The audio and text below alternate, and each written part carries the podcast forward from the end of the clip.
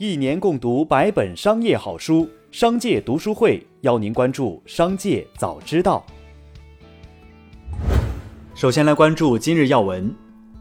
对于近日网上流传六月九号之后将停止接种第一剂新冠病毒疫苗，广州市卫健委澄清，六月十号至三十号期间，主要对前一阶段已完成第一针剂接种的人群开展第二剂次接种。以及因特殊原因未接种第一针剂的人员接种，七月份后将继续开展第一剂次和第二剂次疫苗接种工作，持续提高人群接种率。近日，广州市互联网法院对曹女士诉唯品会售假 GUCCI 腰带一案作出判决，法院驳回了曹女士假一赔十的请求，并认定为终审判决。法院认为，唯品会提供的案设商品来源清晰，并非假冒。得物等平台报告不足以证明商品为假冒。再来关注企业动态，据美国 SEC 网站披露，正在与 FF 进行合并上市交易的 PSAC，按照 SEC 美国证券交易委员会的要求，重新提交了一份2021年一季度财报修订的 8K 文件，这标志着 PSAC 与 FF 合并上市已经完成了审计流程。珠海正方盛世投资有限公司披露，该公司于二十五号以四点零二亿元挂牌价格拍下珠海巨人大厦在建工程及土地使用权。这意味着，从一九九七年搁置至今的巨人大厦项目将被盘活换新。二十世纪九十年代，当时的巨人集团领导者史玉柱在珠海投资建设巨人大厦，后因资金问题于一九九七年二月停工。当时，该项目仅完成了装机、承载平台、地下三层和地上二层的土建施工量。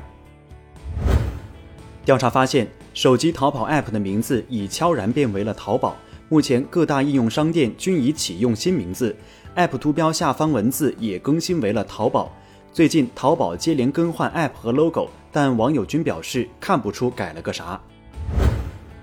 五月二十六号，长沙市开福区市场监管局突击检查茶颜悦色茶百道果丫丫门店，执法人员在某茶百道门店检查冷柜里的材料时，发现品名为蛋糕和生炼乳的原材料都已经过期。对此，店员解释称，原材料没有过期，是没有及时更换标签。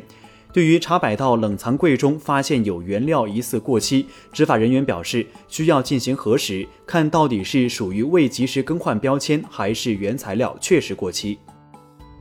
近日，阿里巴巴集团安全部通过微博治安局发布 AI 鉴黄一日体验官招募活动，工作内容为对平台的视频、图片等多媒体内容进行打标审核，并于当日工作结束时提交工作体验。体验官日薪一千元，还有不限量的下午茶供应。美股造车三兄弟二零二一年第一轮比拼的成绩单出炉，三家中国造车新势力都呈现出营收增长、亏损收窄、毛利转好的态势。不过，三家企业目前仍处于亏损状态。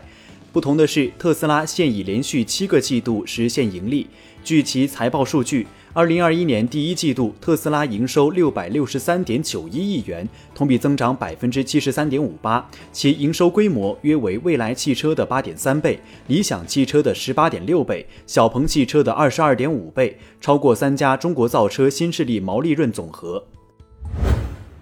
五月二十六号，亚马逊正式宣布以八十四点五亿美元收购米高梅，成为新一桩科技公司与好莱坞老厂牌的大交易。亚马逊声称会保留米高梅成立近百年来在电影界留下的遗产，并使米高梅更有能力继续从事用电影讲故事的事业。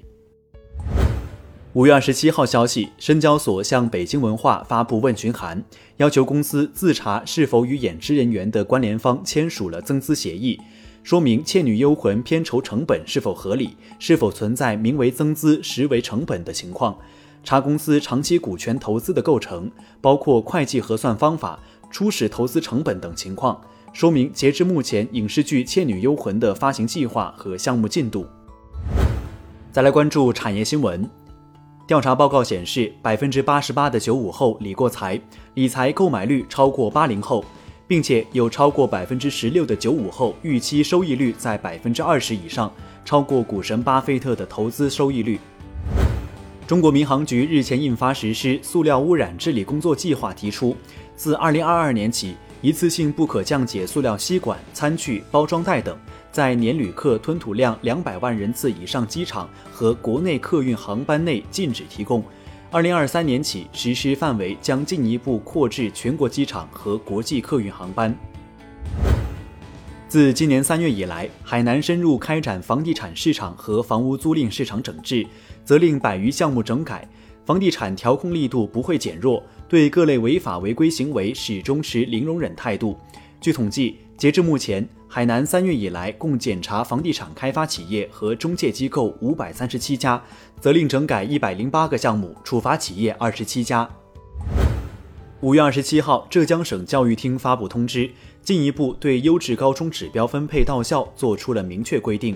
要求从二零二一年起分配比例不低于百分之六十，并且分配名额向薄弱初中学校倾斜。确保每所初中学校都有一定比例的学生进入优质高中就读。从二零二二年起，不跨区域分配指标，防止跨区域掐尖招生。官方披露的数据显示，二零二零年曹县实现地区生产总值四百六十三点八二亿元，人均 GDP 超过三点二万元。按二零二零年平均汇率来算，折合约四千六百三十九美元。从其人均 GDP 来看，曹县已经超过越南、印度以及菲律宾这三个国家的水平。最后，再把目光转向海外，有着“华尔街之狼”称号的亿万富翁投资人卡尔伊坎周三表示，其有意大举涉足加密货币领域，并可能最终会向某类替代货币投入逾十亿美元。他表示，正在研究比特币、以太坊和整个加密货币领域，以确定哪里有机会。据报道，日本东京电力公司正考虑将储水罐中的约三万吨核废水转移出来，测定放射性物质，为排放入海做准备。此前，渔业相关人员曾要求增设储罐，继续保管核废水，但日本政府和东电以考虑到反应堆报废作业所需场地、厂区内没有空余为由，拒绝采纳该意见。